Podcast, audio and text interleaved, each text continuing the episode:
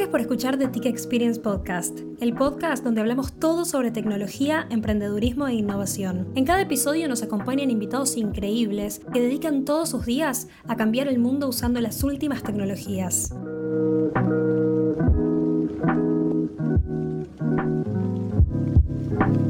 El día de hoy nos acompañan los creadores de Lecto. Ellos son Lisandro, Ulises, Gonzalo y Fausto, estudiantes de cuarto año de la especialización TIC.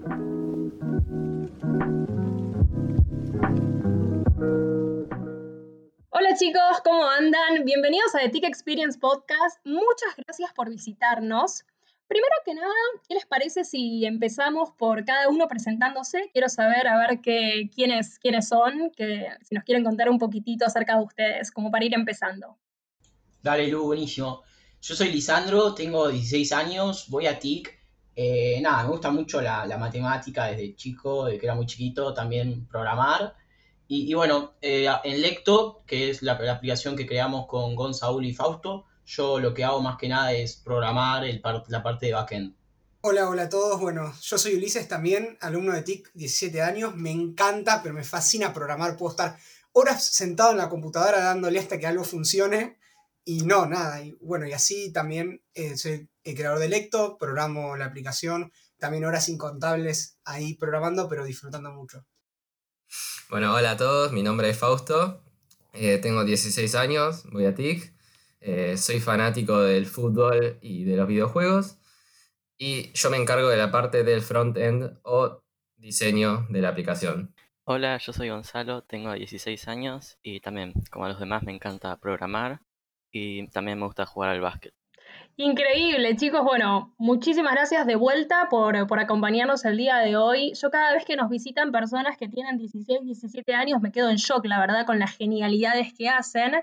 Y un poco en ese sentido, me parece que obviamente la pregunta por la que hay que comenzar es, ¿qué es esto de Lecto? ¿no? Recién varios de ustedes mencionaron que son los creadores de esta aplicación. A ver si me quieren contar un poquito de qué trata y cuándo y en qué contexto desarrollaron este proyecto, esta aplicación. Dale, si quieren voy yo y me, suman o lo que sea.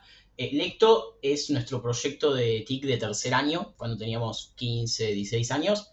Lecto es un editor de texto, como podría ser Word o cualquier otro, pero pensado especialmente para personas con dislexia y tiene distintas funciones que a través del uso de colores, pictogramas y recursos auditivos facilitan la lectura y la escritura. Cuento una y después podemos ir contando otras, pero por ejemplo muchos sabrán que a una persona con dislexia a veces hay letras particulares que le confunden, tipo la B larga y la D, que son muy parecidas porque son un espejo casi, entonces lo que puede hacer el usuario es elegir que una aparezca siempre de un color y la otra de otro. Por ejemplo, puede elegir que la B aparezca roja, la D azul, y en base a eso empieza a diferenciarlas por el color más que por el dibujo, que es algo mucho más fácil. También tenemos otra función, básicamente que uno pasa el mouse por encima de una palabra y hay una base de datos de pictogramas. Entonces, si está en esa base de datos, te muestra un pictograma que hace referencia a esa palabra para que uno la pueda identificar de forma más visual y no leyéndola que es algo que a una persona con dislexia le puede llevar más tiempo. Claro. Bueno, y si quieren, eh, puedo hablar un poco de mi función favorita de la aplicación, que es la posibilidad de poder eh, leer textos físicos. Imaginemos que tenemos un libro o un texto en un pizarrón o donde sea, en, digamos, en mundo real, podemos simplemente sacarlo una foto, elegir la opción de pasarla a lecto y traer ese mismo texto que tenemos escrito en físico a, eh, a la aplicación, con todas las funcionalidades. Ah, impresionante. Vendría a ser, ¿no? Como, como un Google Translate, por así decir, ¿no? Para aquellas personas que quizás tienen dislexia y se les dificulta leer de repente, no sé, se me ocurren los textos, ¿no? En, la escuela que uno tiene que leer, podría usar Lecto y eso facilitaría muchísimo mejor la, comprensión. Claro. Sí, sí, exacto. aprovecho para, para decir que, que ese es nuestro principal foco, la escuela, porque la dislexia es una dificultad específica del aprendizaje y tiene un impacto enorme en lo escolar. E, en España, por ejemplo, de cada 10 personas que dejan el colegio, 4 lo hacen por la dislexia. Es un número altísimo. Y sí, es, enorme y sorprende escucharlo. Y entonces ahí está nuestro foco en, poder impactar en la educación. Bueno, eso, eso es justamente una de las cuestiones ¿no? que yo quería preguntarles. Esto que vos decías, o sea, es cierto, todos sabemos eh, que, la dislexia es un tema muy importante hoy en día, fundamentalmente esto que decís, ¿no? Que impacta muchísimo en la educación, que el 40% de los chicos abandonen la escuela por esta razón, es muy, muy importante. De hecho, también leí que más o menos entre el 10 y el 15% creo que de los chicos presentan dislexia a nivel mundial, que son números súper altos. Y me interesa saber por qué es que ustedes, o sea, cómo se les ocurrió trabajar sobre esta problemática en particular. ¿Alguno de ustedes o, algún conocido vive con, dislexia? ¿O, cómo fue? ¿Cómo se les ocurrió trabajar sobre esto? Eh, no, básicamente, bueno, nosotros veíamos en el colegio que hay muchas personas que sí, como es el 10%, que es un número muy grande, digamos, de, personas que tienen dislexia, veíamos que compañeros nuestros tenían, necesitaban ayuda con ese tema. ¿Por qué? Por ejemplo, tenían que terminar rindiendo un examen de forma oral cuando todos lo hacían de forma escrita, lo que es una desventaja generalmente porque, bueno, es un momento de mucha presión, necesitaban ayuda en clase, les costaba el tema de tomar notas. Y nada, es, eh, vimos esa complicación y vimos que a través de una aplicación, porque hay un montón de funciones, o sea, estas funciones las podemos encontrar en Internet, pero en, muy disueltas, digamos. Entonces nosotros eh, metimos todo esto junto y creamos este editor de texto que está especialmente pensado para las personas que tienen dislexia.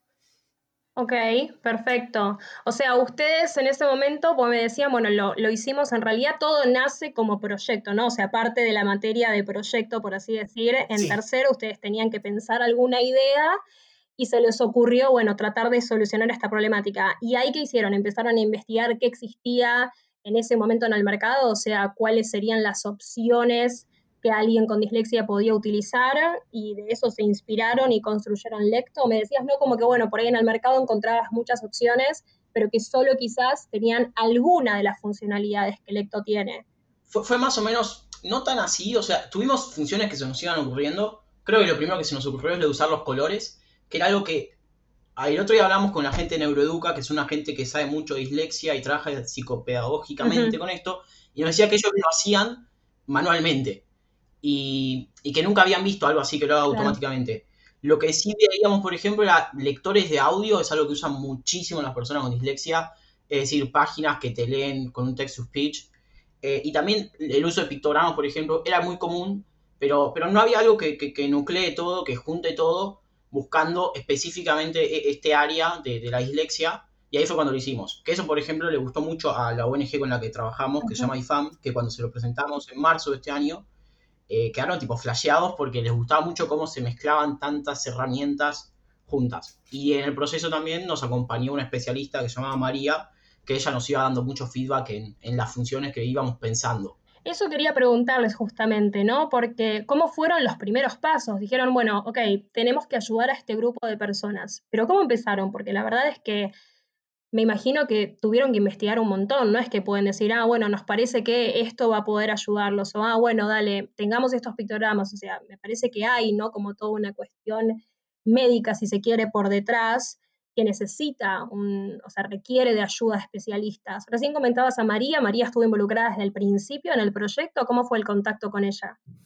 Eh, sí, María en realidad eh, es la madre de uno de nuestros compañeros de TIC, y bueno, de hecho, antes de contactar directamente con María, hicimos nuestra propia investigación sobre, bueno, eh, en redes sociales, hablando con gente que tenía dislexia y que se tenía que enfrentar a ella día a día, cómo, qué recursos utilizaba o qué cosas usaba para, para poder mejorar la lectura, la escritura.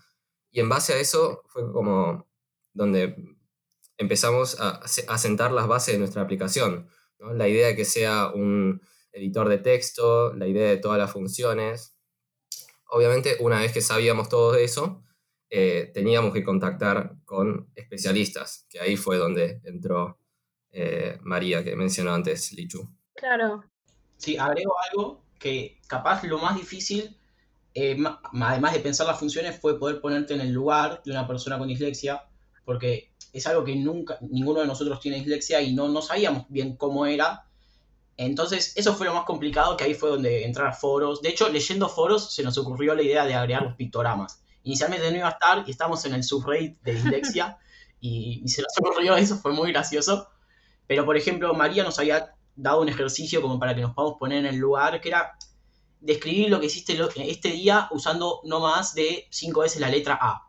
porque es algo que le pasa mucho a personas con dislexia, de no, que no se te vienen las palabras, y, y ahí como que empezamos a entender qué era lo que estaba pasando, y nos ayudó mucho a poder pensar las funciones y el hecho de ponerte en el lugar del otro. Sí, otro ejercicio de esos que a mí también me hace acordar es, el, es que, uh, por ejemplo, uno lee un libro y uno tiene que escribir con su mano opuesta a la mano que sabe. Por ejemplo, si yo tengo mi mano derecha, lo tengo que escribir con la izquierda. Entonces, eso es lo que, digamos, como que hace que uno se ponga en el lugar del otro y se ponga en el lugar de esa persona que tiene dislexia. Es un ejercicio que si pueden háganlo, que está buenísimo. Se da cuenta que me lleva tres o cuatro veces más tiempo poder leer un texto, poder escribir un texto que una persona que no tiene dislexia. Pero eso no significa que sea menos capaz, digamos. Es solo algo que, eh, digamos, que se puede entrenar con ayuda de editores de texto, de herramientas, ahora más con la computadora que estamos todo el tiempo usando la compu. Eso se puede, digamos, eh, se puede ayudar a estas personas y nada, que les sea más fácil todas estas tareas. ¿Y en qué momento pensaron, che, esto hay que llevarlo al mundo. O sea, ¿cómo, cómo fue ese, cómo fue esa decisión que tomaron como grupo? Porque la verdad es que ustedes bien podrían haber dejado el proyecto una vez que terminaba el año, creo que lo dijeron que lo, usaron no como, como proyecto para tercero, ustedes podrían haber terminado el año aprobando de manera excelente el colegio pero aún así quisieron continuarlo, ¿no? O sea, quisieron decir, no, che, pará, con esto podemos ayudar a un montón de personas. ¿Cómo fue esa decisión? ¿En qué momento pensaron, bueno, no quedarse solo con la aplicación para, el colegio, sino que realmente poder cambiarle la vida a un montón de chicos que tienen dislexia? Eso, eso estuvo muy bueno. Fue en cierto modo una decisión, incluso desde el principio.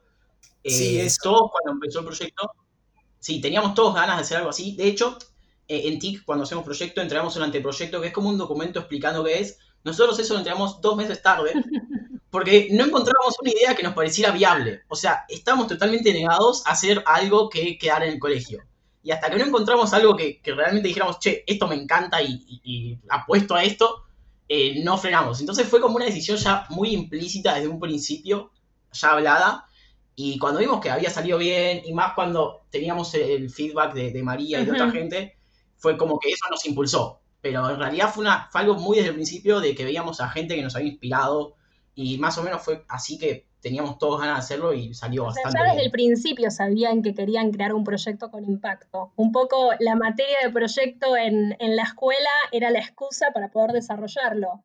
Sí, Exacto. Claro, como que sí, queríamos aprovechar, digamos, todo ese tiempo, que no, porque es una muy buena cuota de tiempo para poder dedicarle a, uno a algo que le gusta y que puede generar impacto. Entonces dijimos, bueno, tenemos que aprovechar esto, aprovechémoslo al máximo y hagamos esto que realmente puede ayudar. Que, Me encanta, genial, la verdad. Genial que teniendo 15, 16 años ya se lo plantearan de esa forma. Ahora, no es lo mismo, y ustedes creo que me van a dar la, la, derecha en este sentido y quiero que me cuenten a ver cómo fue, no es lo mismo hacer el proyecto en un ámbito escolar para, bueno, poder poner en práctica los aprendizajes, ¿no? Que fueron aprendiendo a lo largo del año y tener una nota a fin de año, que desarrollarlo en el mundo exterior, en un plano más profesional. ¿Cómo fue esa transición? Tremenda, fue, perdón, fue una transición tremenda, la verdad que nada.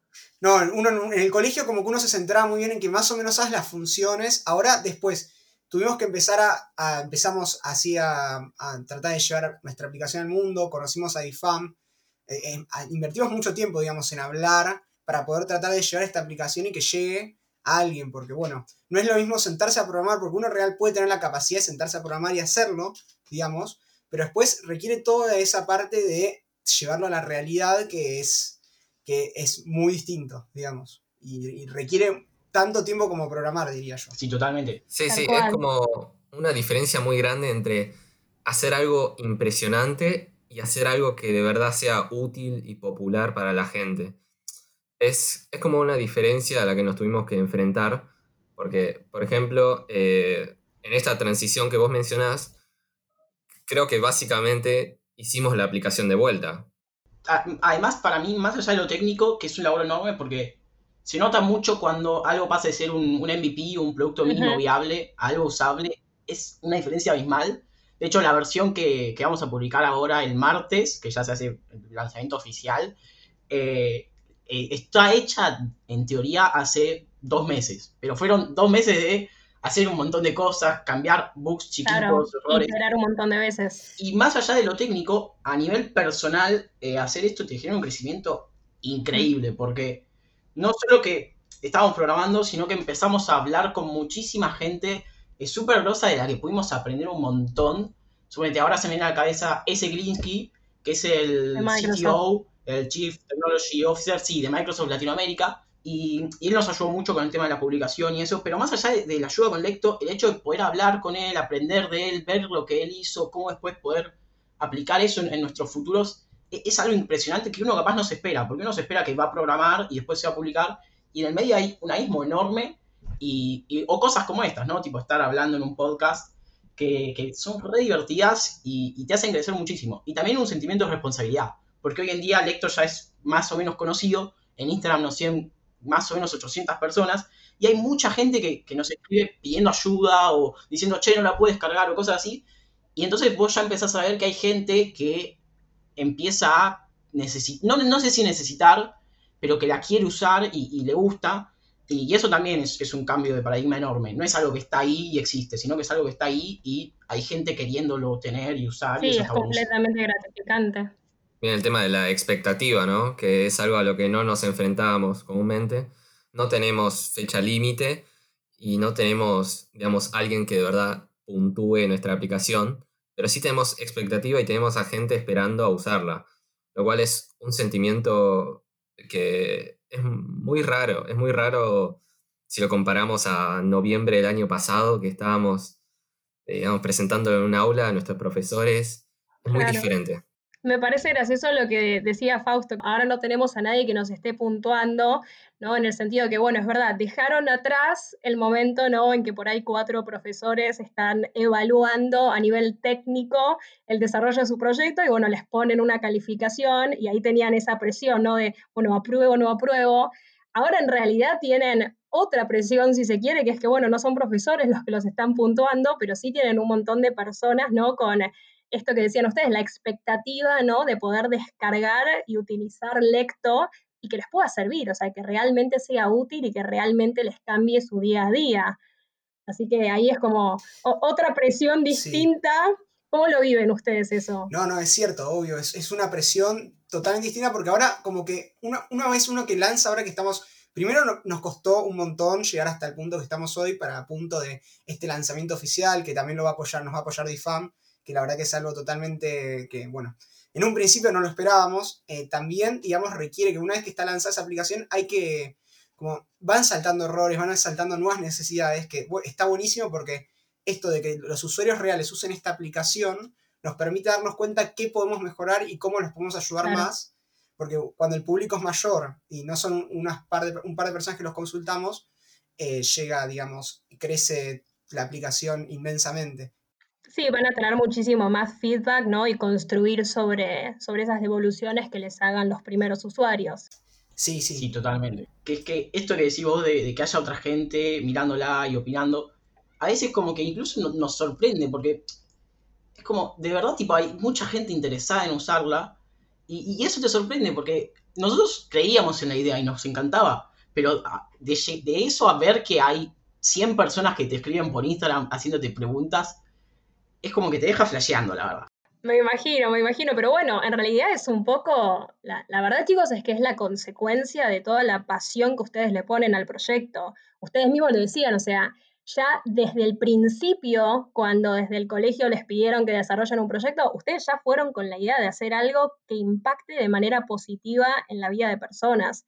Y bueno, justamente es, es ese no me sale en español, ¿no? Ese drive, como esas, esas ganas, ¿no? Eso que les motivaba a ustedes, que hoy en día, bueno, lo, están viendo, o sea, ustedes querían impactar de manera positiva en, un grupo de personas y lo laburaron un montón, ¿no? Y eso que ustedes los movilizó, bueno, hoy, hoy están viendo los resultados. Hay un montón de personas que la verdad que realmente están muy agradecidas con que el lecto exista.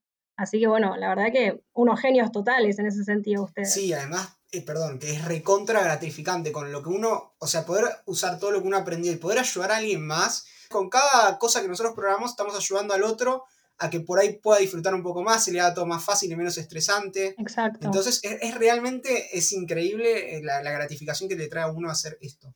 Y aparte son, son cosas que por ahí no, ustedes mismos lo decían, son un montón de particularidades y situaciones que nosotros, ¿no? que quizás no tenemos dislexia, no tenemos ni idea, es completamente ajeno a nosotros, ¿no? las cosas por las que por ahí pasan en el día a día em, e, estas personas. Y, la verdad es que me parece súper interesante, y ahí vuelvo un poquito atrás con algo que me dijeron antes, lo quiero retomar, me parece súper interesante que ustedes se, se, dieran cuenta, che, pará, o sea, nosotros queremos solucionarles, ¿no? al menos algo de su día a día, ¿no? A este grupo de personas, pero no tenemos ni idea. O sea, no es a lo que nosotros vivimos. Eh, sería como demasiado asumir, ¿no? Que podemos entender las problemáticas y las frustraciones que padecen. Así que está súper interesante y súper bueno saber que ustedes dijeron, bueno, pará, vayamos a consultar foros. Alguien ahí en un momento dijo, lo consultamos en redes sociales, nos pusimos en contacto ¿no? con, con estas personas. Eso está buenísimo, la verdad, que se dieran cuenta de manera tan temprana que era tan importante entender al usuario, ¿no? Entender a la persona a la que justamente le querían brindarle eh, alguna solución. Voy a jugar un poquito el papel de la mala. Ah, nos esperaban que los dejáramos con este suspenso, ¿eh? Tenemos tantos temas que charlar con Lecto que un solo episodio no es suficiente. Estén atentos a nuestro Instagram, arroba ttxpodcast, para saber cuándo sale la segunda parte.